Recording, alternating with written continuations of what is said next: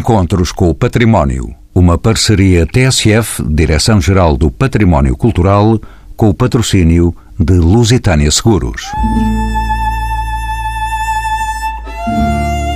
Amadeu de Souza Cardoso nasce em Manhufe, na freguesia de Mancelos, em Amarante, a 14 de novembro de 1887 e morre em Espinho a 25 de outubro de 1918, vítima da pneumónica. Pertencente à primeira geração de pintores modernistas portugueses, Amadeu de Souza Cardoso destaca-se entre todos eles pela qualidade excepcional da sua obra e pelo diálogo que estabeleceu com as vanguardas históricas do início do século XX. A sua pintura articula-se de modo aberto com os movimentos como o cubismo, o futurismo ou o expressionismo, atingindo em muitos momentos e de modo sustentado na produção dos últimos anos um nível em tudo equiparável à produção de topo da arte internacional. A morte aos 30 anos de idade irá ditar o fim abrupto de uma obra pictórica em plena maturidade e de uma carreira internacional promissora, mas ainda em fase de afirmação. Amadeu ficaria longamente esquecido dentro e, sobretudo, fora de Portugal. São nossos convidados Raquel Henriques da Silva, a investigadora, coordenadora e professora associada da Universidade de Lisboa. Fernando Rosa Dias, doutorado em Ciências da Arte pela Faculdade de Belas Artes da Universidade de Lisboa, é investigador integrado do Centro de Investigação e de Estudos em Belas Artes. Pedro Lapa, doutorado em História da Arte pela Universidade de Lisboa, é diretor artístico do Museu Coleção Berardo. E Marta Soares, licenciada em Estudos Portugueses e Lusófonos, é mestre em História da Arte pela Nova de Lisboa, a quem pergunto pelo que podemos ver nesta exposição sobre Amadeu de Souza Cardoso, patente no Museu Nacional de Arte Contemporânea do Chiado. No Museu do Chiado tentámos recriar um pouco mais o ambiente da exposição do Amadeu de Souza Cardoso em Lisboa, há 100 anos.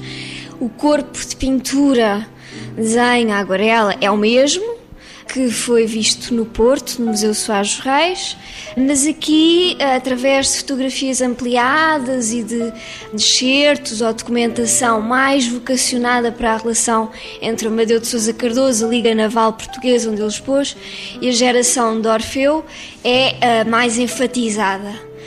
Mas há depois uma estrutura geral, temos excertos uh, de artigos sobre a exposição há 100 anos, exploramos muito o, o catálogo original do Madeu de Sousa Cardoso, a partir do qual criámos um discurso expositivo. Sempre que possível, nós resgatamos a sequência das obras listadas no catálogo original e é, portanto, a partir de, desses tópicos, do catálogo original, da recepção da exposição, sendo que em Lisboa o apoio da geração de Orfeu, do Almada Negreiros, foi fundamental para o eco crítico desta exposição. Fernando Rosa Dias, bem-vindo de novo aos encontros com o património. Em sua opinião, o lugar de Amadeu em Portugal e na história da arte europeia já é suficientemente reconhecido? Acha isso mesmo? Eu separava. Eu diria que cá sim, cá em Portugal, Uh, numa historiografia uh, que soube construir nos últimos tempos, é um trabalho científico de louvor, aliás, esta exposição é uma continuação desse, desse trabalho a partir de uma dimensão que eu acho que é aquela do lugar do, Amadeu Sousa Cardoso na, na, arte portuguesa, que é a dejeção. Eu gosto sempre desta palavra quando falo do Amadeu. E penso que esta ideia de dejeção, ele próprio sabia quando organizava as exposições em 16. Ele sabia que ele tinha uma dimensão, um lugar no encontro dele próprio, diálogo dele próprio com as vanguardas uh, internacionais, via sobretudo Escola de Paris, que não encontrava paralelo na arte portuguesa. E ele só não sabia que ia morrer dali a dois anos. Exatamente. Esse, foi, esse é o grande imprevisto e que faz com que estas exposições de 16 sejam definitivas e quase de, de despedida, que na minha opinião não seriam. Ou seja, eu acho que ele estava a fazer um balanço de si e aquilo tornou-se um testamento de si. Isso foi a ironia, a ironia do tempo. Do ponto de vista internacional, eu acho que uh, as dificuldades são outras, apesar do esforço que tem existido. Recentemente o, professor José Augusto França, enfim, numa, numa conversa na, na Faculdade de Belas Artes, ele, ele teve duas curiosas expressões que falam desse cai lá, se quisermos. Uma delas é porque é que uh, o António Ferro nunca tinha feito uma exposição do Museu de Sousa Cardoso, tendo criado um prémio Museu de Sousa Cardoso, que é também uma questão uh, importante do ponto de vista da historiografia do Museu de Sousa Cardoso, é que há uma espécie de silêncio entre uh, a morte dele, quase, não é? E uma espécie de retoma que só os anos 50 começam a fazer com, enfim, talvez a exposição 56, Alvarez, o livro do, do José Augusto, a primeira monografia do, do professor Augusto de França. Aquilo tinha um tom exclamativo, afirmativo, o António Ferro não fez, porque havia um risco, até à altura, de expor Amadeu. E o António Ferro, querendo fazer, assumiu o professor Augusto de França, não o fez. Isto é uma curiosidade sobre uma dificuldade ainda em Portugal de aceitar Amadeu. Mas, ele, mas há outra dele próprio, Augusto de França. É porque é que ele, quando tinha um determinado peso nas decisões da Gulbenkian, nunca fez uma exposição do Matheus Sousa Cardoso em Paris, que foi agora recentemente arriscada. Ou seja, ele achava que não havia ainda preparação. Eh, eh, o programa para apresentar Matheus Sousa Cardoso em Paris tinha que ser muito cuidadoso para Paris receber bem a Amadeu. Isso é delicadeza de uma dificuldade uh, discutível, evidentemente, mas de uma dificuldade daquilo que, passa por, por um entendimento enfim, internacional do Amadeu Sousa Cardoso. Pedro Lapa, bem-vindo de novo também aos encontros com o património. Amadeu de Sousa Cardoso, pioneiro, cosmopolita, ambicioso, sagaz na capacidade de pressentir e de absorver todas as tendências artísticas do seu tempo e simultaneamente chegado à sua família e às suas raízes. Quem era afinal Amadeu de Sousa Cardoso? É, é uma figura complexa. É uma figura complexa exatamente porque é uma figura que se situa numa fronteira. Ele vive numa fronteira entre um cá, que rejeita, e um lá, que procura. É, portanto, é uma figura que eh, exemplarmente soube situar-se nessa fronteira e negociar essas eh, diferenças entre o que eram as vanguardas internacionais sediadas em Paris, eh, nesses anos, e a procura também de uma autonomia relativamente a essas vanguardas. Eu penso que, eh, sobretudo, este ano de 16, não que esse processo não fosse já eh, significativo, desde logo a partir de, de 13, ele quando expõe com os Delaunay e é, de certa forma, apresentada à grande vanguarda europeia, até de Berlim, com uma continuação do, do Delaunay, é isso que o Delaunay quer fazer dele, rapidamente a sua pintura começa a alterar-se dentro dos preceitos do, do simultaneísmo. Mas é sobretudo em 16 que essa, esse grito de piranga, não é? Se, se manifesta declaradamente, inclusivamente até com uma nota que ele manda para a ideia nacional quando é eh, referenciada a existência de uma exposição de um grupo simultaneísta, onde ele participa, salvaguardando então a sua posição de independência. Esta capacidade é eh, sobremaneira eh, relevante, a meu ver, porque eh, o Amadeu absorve muito destas vanguardas, mas consegue, de certa forma, rearticular, redefinir, repensar estes dados destas vanguardas internacionais. E é nesse sentido que o seu valor internacional é também eh, relevante. Raquel eh, Henriques da Silva, bem-vinda também de novo aos encontros com o património. Em sua opinião, Lisboa era demasiado pequena para Amadeu? Até que ponto foi determinante a estadia em Paris para a sua obra? Falamos de cá e de lá. Ele não desenvolve obra nenhuma em Lisboa. Ele nunca gostou de Lisboa, como a Marta costuma dizer. Talvez gostasse mais do Porto e só por razões afetivas, não é? E da sua terra, de Manhuf? Sim, claro. Da sua casa, de Manhuf da, da casa de Manhuve e da paisagem de Manhuve e de uma construção poética das vivências antropológicas da região. E sim, isso é um dos cernos da particularidade dele. A cidade para ele é Paris e ele sabe isso é, eventualmente, podemos imaginar que se ele não tivesse morrido em 18, que ele tivesse vontade, tal como se estava a soltar uh, de discursos de grupo. Ele não encarreira em grupos, ele tem um projeto pessoal, ele está a construir um projeto pessoal dentro das vanguardas. E Paris era-lhe instrumental, e ele sabia isso, e obviamente voltaria a Paris. Mas, por exemplo, ele estava muito confiante podia ser um pouco ilusório, e devido ao sucesso que ele teve no Armory Show, ele estava muito, muito confiante nas ligações com o Autopar e com a possibilidade de uma carreira nos Estados Unidos. Se ia para lá, se não ia para lá, não sei, estamos a futurar. O que é facto é que Lisboa ele utiliza também estrategicamente, porque aquilo que é muito interessante neste homem em 16 e que para nós, para a Marta e para mim, foi um mote de, deste uh, projeto, é que as exposições que ele organiza são a saída possível para outras exposições em que ele esteve envolvido com os Lané e que falharam todas, em Estocolmo, que acabou por não ir, e sobretudo a grande desilusão foi terem falhado as exposições de Barcelona, para as quais ele trabalhou bastante, ele decidiu que precisava, que queria e que ia fazer uma exposição. E uh, o lado muito um, físico, muito metido nas coisas, um gosto de fazer, uh, aquela figura que nós uh, criámos ambas, mas que foram os factos que nos impuseram, Amadeu comissário de si próprio, porque ele fez absolutamente tudo.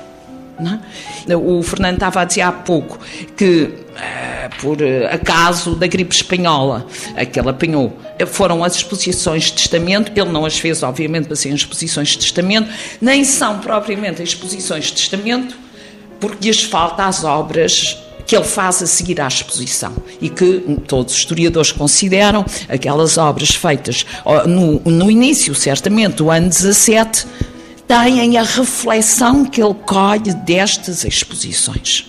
Portanto, estas exposições são um balanço para ele próprio. Nós temos dificuldade em perceber os critérios. Os critérios também foram os possíveis, porque obviamente ele não pôde trazer as obras que tinha em Paris. Portanto, ele só pôde expor as coisas que estavam em Manhuf e as que ele fez, e isso é muito importante para nós, de 14 a 16. Tem uma produção extraordinária, espetacular, e que mostra esse descentrar de discursos grupais dentro das vanguardas para um projeto pessoal.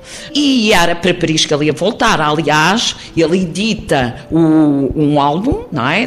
Antes da exposição inaugurar no Porto, logo em outubro, ele edita um pequeno álbum uh, das, de reproduções de obras suas que edita em francês. E diz numa carta ao par que a exposição está no Porto, vai a Lisboa e seguirá para Paris. Se seria igual, não sabemos, não é? Portanto, a Lisboa é de instrumental. Ele, de facto, nunca desenvolveu nenhuma ligação com Lisboa.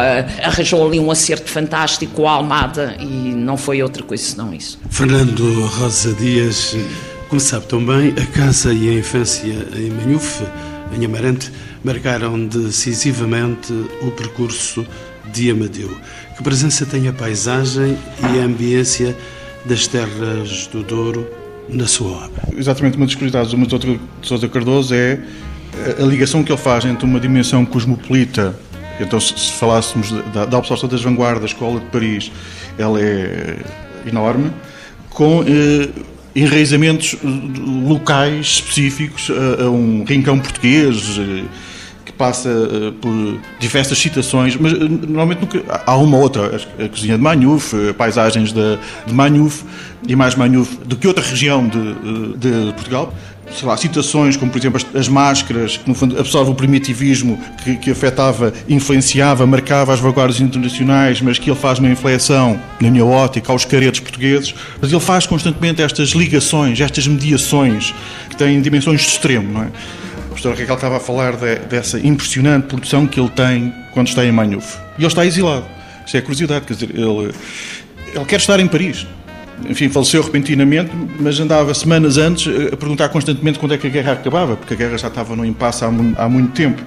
E, sobretudo, depois da exposição, balanço que ele faz, que de facto era para ele, Paris era, era um destino. E também não convém não esquecermos a exposição feita em 25 pela viúva em Paris. Portanto, é uma exposição póstuma. Talvez fosse uma, uma espécie de, de amostra de, de, uma possível intenção do que é que ele pensava levar para Paris.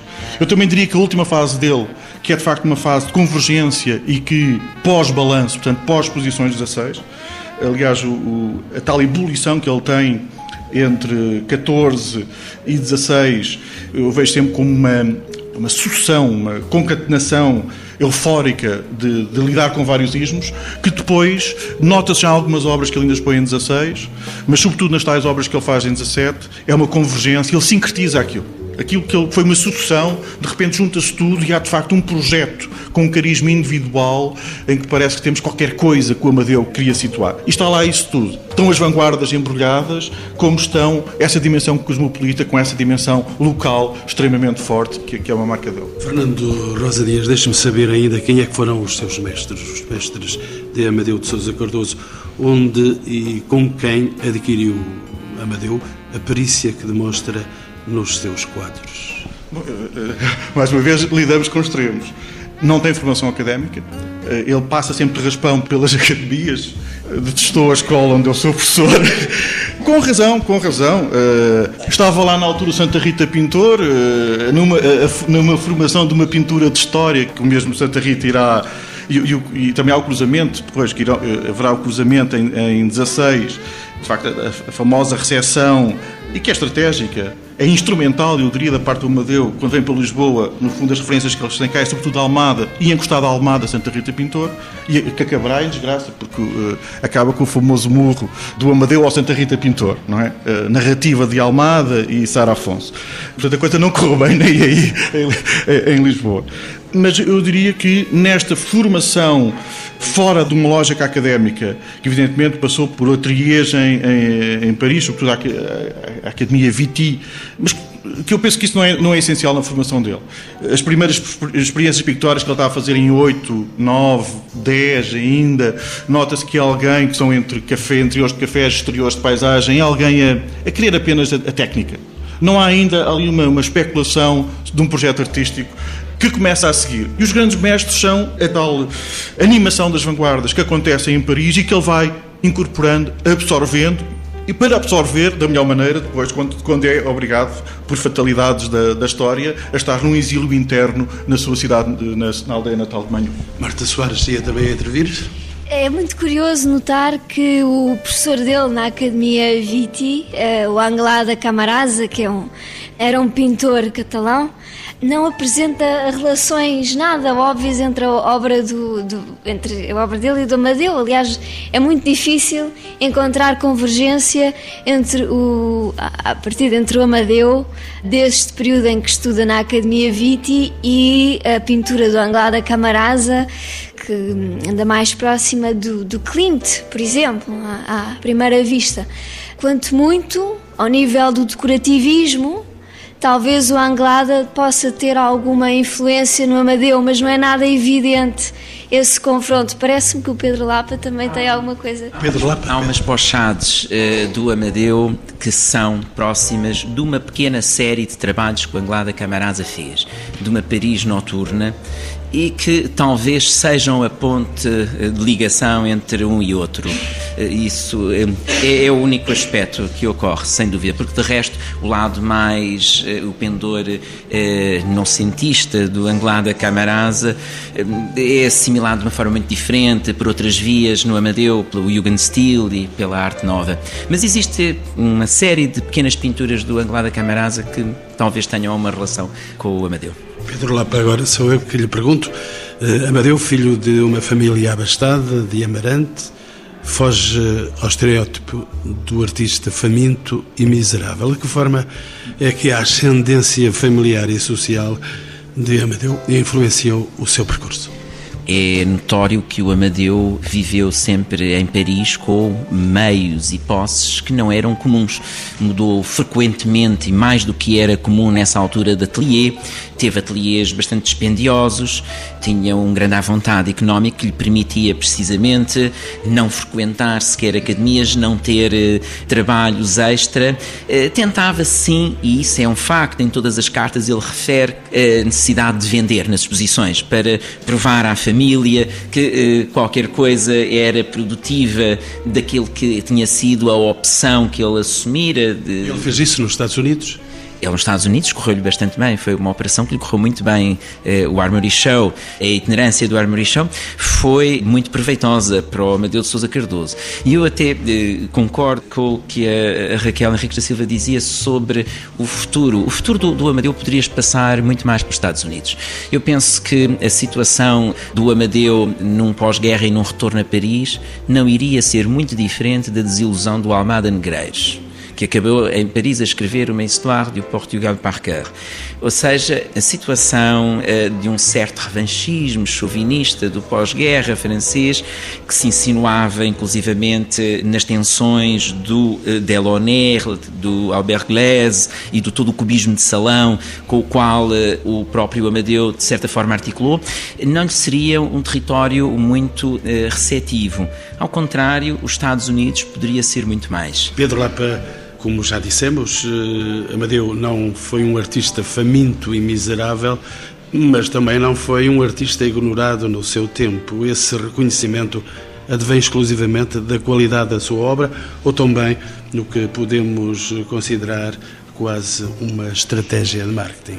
Não, vamos perceber, existe, eh, e esta exposição do Jardim Passos Manuel e da Liga Naval são um bom exemplo desse efeito de choque, esse efeito de choque com que as vanguardas os modernismos se assumiram numa provocação ao establishment burguês e às expectativas burguesas da recepção artística, era uma componente intrínseca e, portanto, de facto, ela foi muito significativa. Eh, bom, eh, até demais, penso eu, pese embora o facto de ele contar ao Walter Pack que as coisas tinham corrido até muito bem e premiando também essa componente de choque, não chegou ao ponto de contar o que efetivamente aconteceu. Agora, o facto é que o país não tinha uma recepção à altura do trabalho do Amadeu de Sousa Cardoso. Existia um grupo, o Orfeu, mas percebemos que mesmo dentro do Orfeu, o Mário de Sá Carneiro não gostava do Amadeu de Sousa Cardoso. O Pessoa toleraria, acharia alguma coisa interessante, apenas o Almada Negreiros é efetivamente o entusiasta. Portanto, a recepção em Portugal e o contexto para a obra do, do Amadeu é de veras uh, penoso. Como será muitos anos depois, nos anos 30, para a Vieira da Silva ainda, não é? Marta Soares continua curiosa sobre esta nossa conversa. Sim, ao investigar para a exposição, apercebemos que até houve um reconhecimento e apoio de jornais importantes, como o Jornal Notícias e o Diário Notícias. Não havia, de facto, crítica de arte especializada, mas eh, percebemos que há artigos informados como o do Alfredo Pimenta em Lisboa. É um artigo injusto para com Amadeu, mas que revela conhecimento da literatura sobre o cubismo, do cubismo, Le Peintre Cubiste do Apollinaire.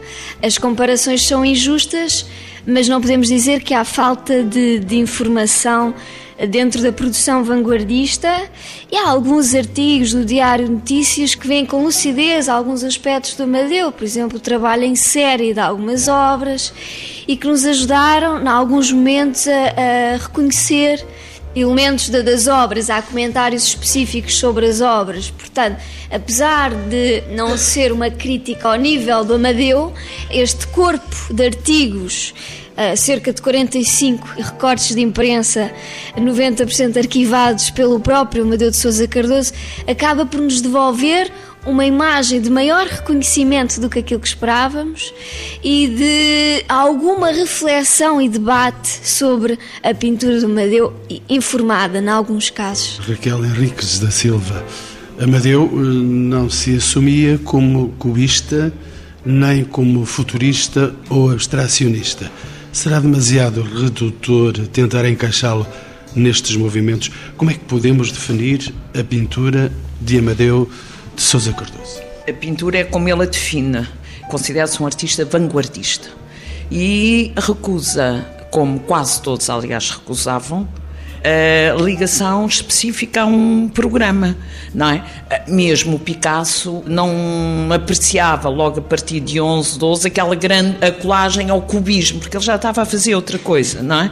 Portanto, era próprio também da rebeldia e da provocação destas vanguardas, a não ser artistas geradores, os futuristas que tiveram que ficar ali a ser futuristas, não é? E empobrecendo o projeto uh, vanguardista, o ou o Delaunay tentou criar uma vanguarda francesa por excelência, tirando esses criadores de factos onde há componentes eh, culturais e ideológicas, a maior parte dos artistas não gostava de ser identificado com um único movimento, isso aliás continuará assim. E ele de todo não era.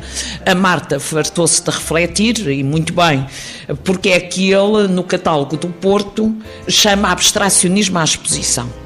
Porque a, a, o número de obras abstratas é mínimo, é quase nulo. E a gente diz, ele não sabia o que era o abstracionismo? Claro que sabia, porque quando expôs em Berlim, expôs quadros abstratos ou predominantemente abstratos, não é? sendo que estamos a usar chavões, quer num caso, quer outro. Portanto, ele sabia e diz nas entrevistas sucessivas que hum, é vanguardista, que a arte dos vanguardistas é diferente e ele cita os outros todos e diz de todo um pouco.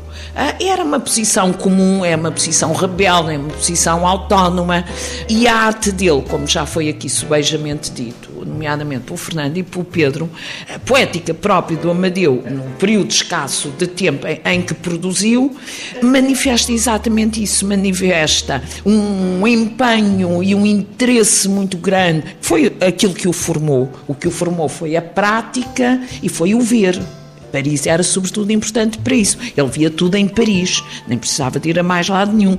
E, portanto, ele viu com muito interesse os cubistas, ele viu as obras dos uh, uh, primeiros futuristas, teve uma ligação que é, é importante em alguns aspectos uh, da obra dele de Onze com Modigliani e viu os Lané. O Roberto Lané foi, de facto, um encontro absolutamente vital para ele e depois ele o que queria era autonomizar isso tudo. E o Fernando já disse e o França já disse isso, as obras de 17 manifestam efetivamente uma espécie de ponto de chegada e ponto de partida. É? Isso é para nós e, e, plenamente conseguidas e com aspectos muito originais. Portanto, a palavra ecletismo é uma palavra desvalorizada ligada ao século XIX, acho bem que não se use, ele é, dentro dos conceitos da época, um vanguardista. E eu concordo com a Marta. Nós fomos completamente surpreendidas. Nunca se tinha feito um levantamento total e exaustivo de todos os artigos que foram escritos. Claro que ele desempenhou ali um papel incrível, porque muitos dos artigos foram encomendados por ele. Mas, apesar de tudo, os jornais foram receptivos ao choque que aquela pintura provocava na época a destruição do espaço e da pintura herdada. Era isso que ele dava. E foi a primeira vez que em Portugal se falou disso. Para mim, o choque foi. Não foi os jornais, que isso eu acho que a recepção dos jornais é, é muito trabalhada com ele, é extraordinária. Para mim, o choque foi o silêncio de, de pesado de um homem chamado Diogo Macedo, de um homem chamado Armando Bastos, de um homem chamado Leal da Câmara, que estavam todos no Porto ao mesmo tempo que ele, que é impossível não terem ido ver a exposição. Mais tarde, muito mais tarde, o Diogo há de dizer que ajudaram e estiveram por trás, deviam ter estado mais pela frente. Não é? Eh, porque, tirando o Almada, e daí a grande particularidade da Almada, que era muito mais novo e nunca tinha ido a Paris, ao contrário deles todos, mais ninguém do ciclo informado, tirando escritores como o Pimenta, que ela já mencionou, ninguém mais falou da Medium. Para aquela gente toda que ao Jardim Passos Manuel ver cinema e que foi ver os quadros, as reações são interessantíssimas e absolutamente idênticas ao que se encontra em qualquer cidade europeia da época. Era abater, era de os matar, era de os internar, porque eram todos doidos. E era o que ele queria ser considerado. E foi. De Amadeu só falta dizer que era um gênio.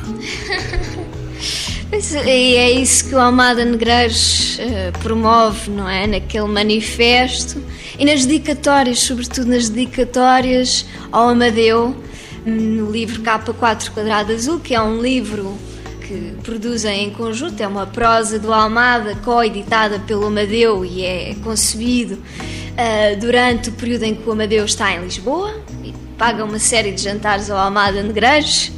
Na dedicatória, no Tavares. no Tavares. Já nesse tempo. No Tavares e no Leão de Ouro. Sendo que o Almada também ofereceu um jantar ao Amadeu em casa dele, na Rua do Alecrim. E estava a dizer que na dedicatória do K4 ao Amadeu, o Almada remete para o dicionário Vida é Gênio Pintor. Portanto, esse discurso do Amadeu enquanto gênio é criado justamente a propósito da exposição Lisboa pelo Almada Negrais. E, e, o Almada, ao longo da vida dele, até os anos 70, vai sempre homenageando o Amadeu e parece-me que é esse discurso que fica depois entranhado um pouco na historiografia da arte portuguesa, ou pelo menos que ajuda a, a atribuir esse caráter excepcional ao Amadeu. E se grandes dores havia nesse tempo dos que não gostavam de Amadeu, com os artistas portugueses, seus contemporâneos radicados em Paris, ou permanecendo em Portugal, que contactos mantinha ele? Era admirado, invejado ou simplesmente ignorado? Penso que todas essas hipóteses eh, são reais, não é? Foi ignorado por muitos, eh, todos aqueles que mantinham uma tradição naturalista tardia. Foi invejado por outros, Santa Rita, nomeadamente, não é? quando faz um Portugal futurista, que é um auto-encómio, um auto-encómio organizado e admirado por outros. Eh, o Eduardo Viana é sempre o seu grande amigo e um profundo admirador, é o companheiro eh, do, do, Amadeu. É sem dúvida, penso eu, o grande amigo do Amadeu em Portugal. O Almada é uma situação mais circunstanciada neste ano 16, da passagem por Lisboa, mas o grande amigo é, de facto, Eduardo Viana, que o aprecia. Ora, o facto é que, como o próprio Amadeu notou desde logo em 12, os amigos os, eh, com quem ele viveu em Paris mantinham-se dentro de um certo entendimento artístico mais convencional e isso não lhe interessava propriamente. O Amadeu tinha outras ambições. E o meio com o qual se articulou em Paris, desde logo, até porque ele vai para um sítio importantíssimo, para Montparnasse, foi de uma importância extrema para conseguir ligações, desde logo, a uma figura como o Modigliani e a partir daí ser catapultado para o centro destas, uh, destas vanguardas uh, que habitavam Paris nessa época. Fernando Rosa Dias, estava-me a pedir a palavra? Sim, é só para, sobre esta relação com os outros artistas portugueses, deixar aqui duas notas. Quando o Amadeu vai para Paris, ele vai, de certo modo, a perseguir outros artistas portugueses. A tal passagem de Raspão por Lisboa, ele ouve falar de, de uma espécie de aventura de, de, uma série de nomes que foram entre 5 e 6 para Paris. Entre eles o Eduardo Viana. Mas em 10, quando ele vai para City Falguier, quando, quando conhece o Modigliani, há um momento de afastamento. Há, uma, uma famosa carta para o, o tio em que ele usa expressões sobre os portugueses, esses portugueses em Paris, como rotina atrasada e maçada intolerável. Aí percebe-se que há ali um afastamento. E começa o Amadeu que vai entrar na história da arte. É aí que começa. Uh, e o Modigliani é crucial. É muito curioso, eu sempre estranhei isso, como é que o Diogo Macedo, que escreve o famoso Cité Falguier, que é à volta do Modigliani e da relação dos portugueses com o Modigliani, a figura do Amadeu está tão fora de jogo. É de uma coisa estranhíssima é uma citação mínima. Isso, isso poderá ajudar a pensar a relação no Porto. Quando há aquele, aquele movimento dos fantasistas e dos modernistas, há, eh, enfim, eh, uma espécie de documentação oral, se é possível usar esta expressão, de que o Amadeu teria sido convidado para estar presente. Aqui, mas aquilo era um modernismo, eh, a fundir-se com, com, a caricatura, com uma, uma, caricatura renovada que a segunda década do século tinha promovido e que eh, aqui em Lisboa tinha sido lançada em 12 com os humoristas portugueses. O Almada fez parte dessa. entra quase na história da arte em Portugal. Aí, mas eu acho, a sensação que eu tenho é que o Amadeu quer se afastar disso. Ele não entra nessas posições e, nesse sentido, a exposição individual dele quer assumir uh, alguma separação. Ou seja, a rotina atrasada e amassada, intolerável, ainda estavam ali. Ou seja, ele sabe que o, projeto dele é outra coisa. Apesar disso, uma coisa que eu também estranhei, e, e acho que estas posições falam, falam eh, enfim, permitiu ver isso muito bem, porque é que ele faz uma retrospectiva tão larga da sua obra. Porque é que ele vai às primeiras obras? Ele já devia ter uma distância muito grande com aquelas primeiras impressões, eh, que eram ainda uma espécie de procura de um domínio técnico. Ainda não há um projeto, de facto. Aquilo já não coincide com o discurso do Amadeu Sousa Cardoso na altura das exposições. Não coincide com a estratégia e o programa que ele tem. Mas ele, eu penso que é a ligação que ele faz para sentir um percurso a um espaço de recepção nacional. Ou seja, eu diria que se a tal, a tal questão que há bocado se abordou se ele fosse para Paris, essa parte já ia ser retirada. Eu diria que ele, numa curadoria para Paris, coloquemos assim, isto são tudo hipóteses, atenção. Eu diria que ele uh, começaria a partir das obras que começa a fazer a partir de 10, 11, 11 mais. E sobretudo a insistir na última fase, e claro, depois de 16, a produção de 17, que, eu diria que era já crucial. Era, era já uma meta, era, eh, estavam a apontar para Paris já, não esquecendo a possibilidade de Nova York. Eu diria sempre que, indo mesmo para Nova York, havendo isso, Paris ainda ia servir de ponte. E ainda Raquel Henriques da Silva. É muito breve, só para de facto confirmar o que acabou de ser dito com uma outra observação. Ou seja, o seu relacionamento com os contemporâneos, que ele conhecia, é? conhecia, com quem acamaradou nos primeiros anos de Paris. Quando, ainda no início de 16, há um projeto apresentado por José Pacheco à Sónia Delaunay, de a Sónia fazer uma exposição em Lisboa na Galeria Bobone, o Amadeu toma conta das operações e numa carta diz à, à Sónia que ela devia de aceitar e que a exposição seria da Sónia e de dois portugueses, Amadeu de Souza Cardoso e Eduardo Viana. Mais ninguém. E quando ele uh, faz a exposição no Porto, que objetivamente ele considerou um triunfo, a visão que ele tem é que foi excepcional a exposição. E resolve ir fazê-la a Lisboa, contacta o Pacheco, há cartas, a perguntar se poderia fazer a exposição no Salão Bobon, desde que fosse individual. Ora, o Pacheco não fazia exposições individuais. Foi por isso que ele foi para a Liga Naval. Não é? Depois a escolha da Liga Naval, a Marta sabe isso muito melhor que eu. Mas, portanto, ele marca essa distância, que era também uma marca da atuação vanguardista. Quanto à, ao balanço que ele faz sobre a obra dele, é capaz de ser mais nuanceado. No entanto, há um dado muito curioso. Nós procuramos, como não se encontrou fotografias, nem ASP, uh, imaginamos nós, pelo menos não apareceram, das exposições nem no Porto nem em Lisboa, nós, como a Marta já explicou, seguimos o mais possível o catálogo. E Mas... o número um do catálogo é a máscara, a máscara de aço, que ele tinha acabado de fazer. É o número um do catálogo. Mas os outros quadros mais antigos aparecem lá no meio. E se para ele aquilo fazia um sentido qualquer. Raquel, eh, estamos quase já no final do programa.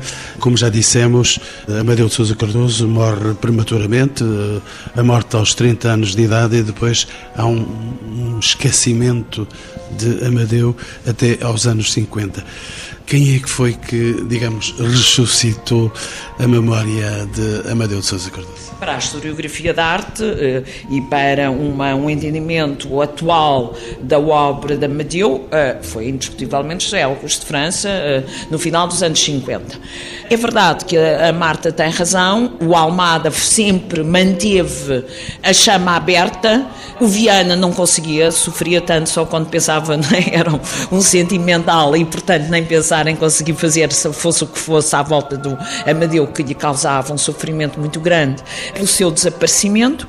E, de facto, há aquela mulher extraordinária, eu acho que extraordinária, foi a vida que a tornou extraordinária, mas a ela devemos tudo, que é a viúva é? Uma mulher que fica viúva aos 30 anos e que gera até aos 90 e muito uma herança extraordinária. E que tentou, eh, foi a exposição de Paris, de 25, mas também muitos contactos com o par. Mas como o Pedro Lapa já disse muitíssimo bem, pois é, os anos 20 já não são os anos 10. E, portanto, a Lucy não teve instrumentos. Faltou-lhe o Amadeu, porque o Amadeu era uma força da natureza. E, portanto, ela sozinha não conseguiu. Essa questão do Seni não ter feito a exposição. Eu tenho a maior simpatia uh, historiográfica e museológica por Diogo Macedo. Mas se havia homem com a obrigação de ter feito a exposição do Amadeu, não era o Ferro que viu as exposições de Lisboa, era o Diogo Macedo, que, era, uh, que o conhecia. Portanto, uh, não quis o Ferro, nem quis o Diogo Macedo. Faço lá saber porquê, olha. Uma última pergunta para os meus quatro convidados e peço todo o poder de síntese que possam ter. Começo por si, Fernando Rosa Dias, é doutor em Ciências da Arte pela Faculdade de Belas Artes da Universidade de Lisboa. Pergunto-lhe Qual é, afinal, o contributo de Amadeu para a arte contemporânea? Uma resposta sintética, se possível. Estávamos a acabar de falar do, do vazio, os tais quase 40 anos de vazio de, de Amadeu. Isso foi fatal, eu diria, para uma influência do Amadeu na arte portuguesa. E, foi uma invisibilidade nacional, eh, interna e externa, não é? E ainda agora eu diria que se anda a lutar por algum reconhecimento internacional do, do Amadeu eu, eu, diria que vivemos a fatalidade de fazer um salto histórico por um tempo em que as influências diretas do modelo podiam ter acontecido na arte portuguesa e que só aconteceram muito pontualmente por quem, eh, e sempre muito substancial, por uma ou outra fase do, do modelo que podemos encontrar num outro artista português. Do ponto de vista geracional, eh, não houve continuidades, apenas esse vazio. Pedro Lapa é o diretor artístico do Museu Coleção Berardo. Qual é que é o contributo, então, de Amadeu para a arte contemporânea? É ele que inicia o século XX em Portugal. Eu acho que só posso glosar o que diz o, o Almada Negreiros, a primeira descoberta de Portugal na Europa do século XX. E, de facto, eh, ficou também isolada essa descoberta durante muitos anos. Ele é, de facto, o primeiro artista a experimentar os vários caminhos da modernidade de uma forma mais radical, que teremos de esperar até uma terceira geração moderna com uma outra vontade, tentar resgatar aqui um intervalo que tem pontuações importantes, naturalmente, o Almada por um lado, o Mário Eloy, mas são pontuações diferenciadas deste ímpeto com que o uh, Amadeu brindou o princípio do século XX em Portugal. Marta Soares é curadora desta exposição com a Raquel Henriques da Silva.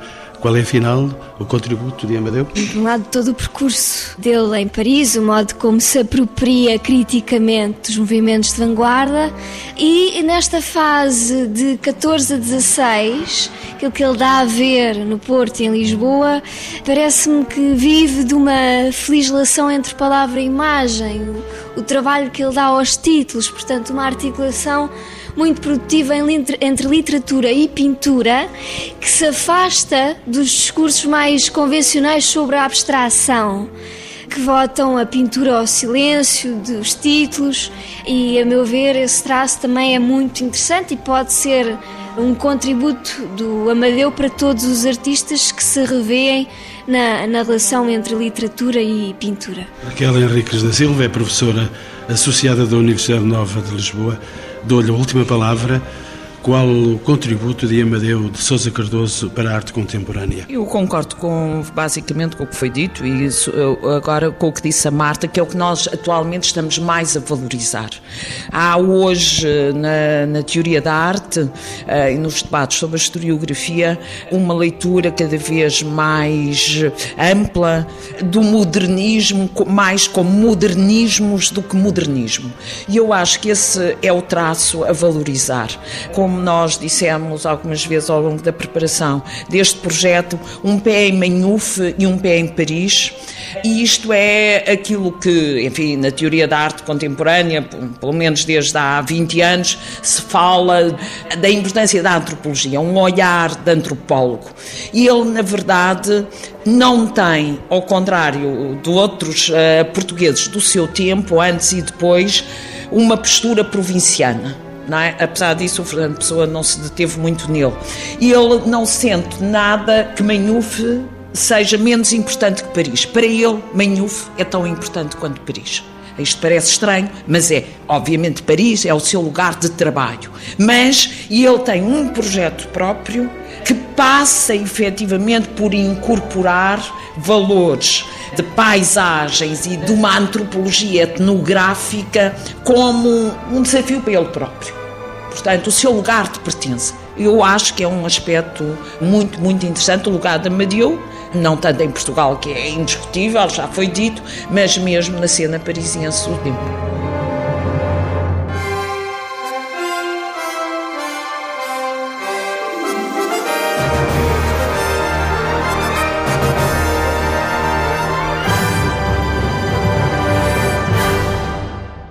Encontros com o Património uma parceria TSF, Direção-Geral do Património Cultural, com o patrocínio de Lusitânia Seguros.